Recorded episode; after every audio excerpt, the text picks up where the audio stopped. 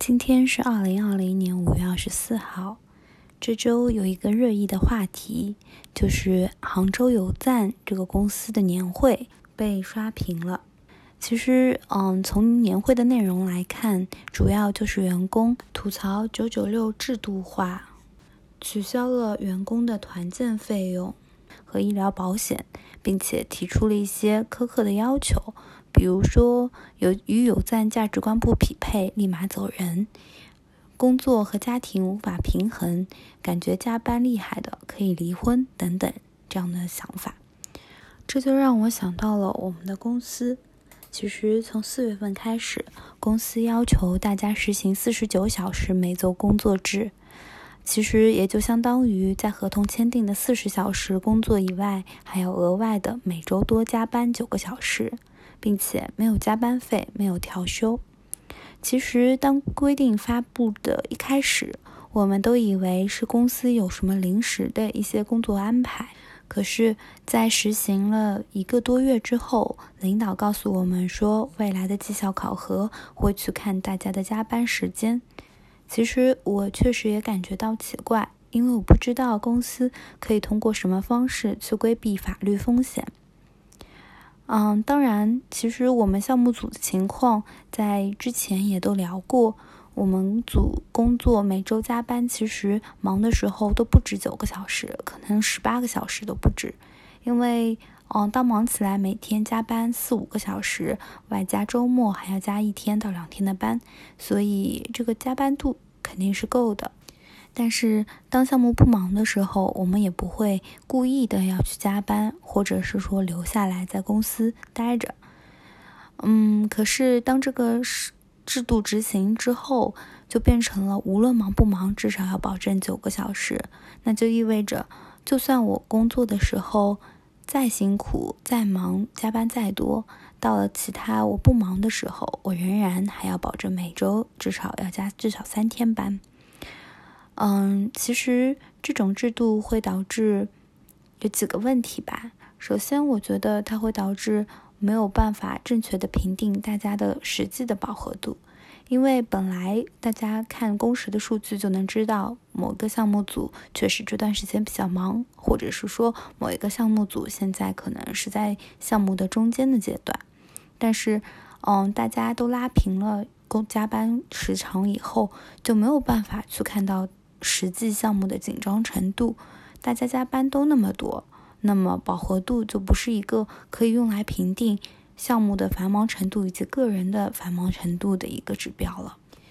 其次，我觉得很重要的是，大家的情绪和士气是受到了很大的影响的。因为其实，在最初我们会觉得做项目其实是一件很有成就感的事情，相信每一个选择去做。开发的同事都是有着极大的抱负的，大家也是很喜欢那种，嗯，当一个把一个东西从无到有做出来的一个成就感的。但是如果说，嗯，强制了这九个小时的加班，会导致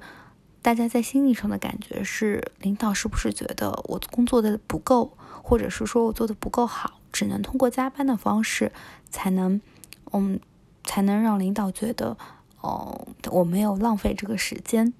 所以其实情绪上还是很低落的，因为好像是自己的努力并没有被看到，或者是说，甚至有人会觉得是不是我被误解了。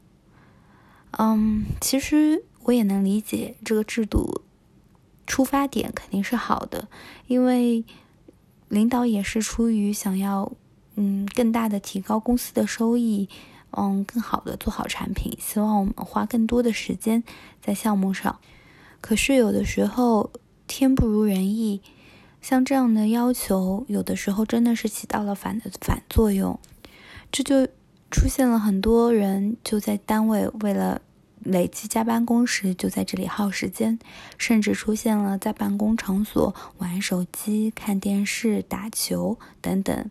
这些。非工作时间应该做的行为，其实，嗯，我觉得人和人之间是互相影响的吧。当你看到你的同事很随意的对待工作的时候，我们真的很难做到一个平衡自己的心态，让自己更好的去，嗯，投入到工作中。因为当初可以对自己说，我工作是为了我自己，是为了实现自己对于事业上的追求，是为了体现自己的价值，是为了让自己成长，等等等等所有的理由。可是强制加班这件事情就变成了，你并不是为了自己加班，并不是出于你的自愿加班，哪怕甚至确实像我们组这样，大家确实就在加班的，心态也就有了转变。当然，我们只是普通人，可能像领导他们的想法会更成熟一点，或者说更境界更高一点。他们会觉得，哦，我我要对得起我拿的钱，所以说我本来就要加班，所以，所以这个加班率的要求其实对我来说没有任何的影响。但是我们真的只是普通人，普通人就会受到一些心理作用的影响的，这是不可避免的。有时候我觉得，其实很多事情都有更合适的做法，但是真的需要上下一条心。其实这时候就出现了一个悖论，因为如果一个人愿意好好工作，愿意加班工作，那么你不要求他也会加班工作；如果一个人不愿意好好工作，那么你即使让他加班，也只是工时，他他不并不会在加班的时间有所产产出。所以，我也不知道这个悖论应该怎么去解。但是，我觉得更好的一种解决方式，不是去强制要求加班，而是去过滤掉那些你觉得不适合这种体制的人，这才是真正的好的发展方向。但现在的方向，其实我觉得可能会有些让人难过，因为那些真正的愿意做事情的人，肩上的重担会越来越重。但是评价并不会体现的有多好，再加上这些其实并不太合理的要求，那么真正厉害的人就会想要去重新寻找自己的出路，寻找一个更合适自己的地方。那么剩下的人就只能是更差的人。所谓劣币驱逐良币，大概就是这么一回事吧。其实每个人都有更多的选择，更好的选择。所以，当我们面对这样的要求的时候，其实对于我们来说，也是相当于面对了一个选择：我是继续承受这样的要求，并且在这个公司继续做下去，还是在提高、先提高自己，然后在有机会的时候选择更好的一个路去走？我相信，其实领导比我们更聪明，他们一定会想到大家会怎么选择。嗯。所以，我相信他们这么做一定是有原因，并且一定想好了应对的方案。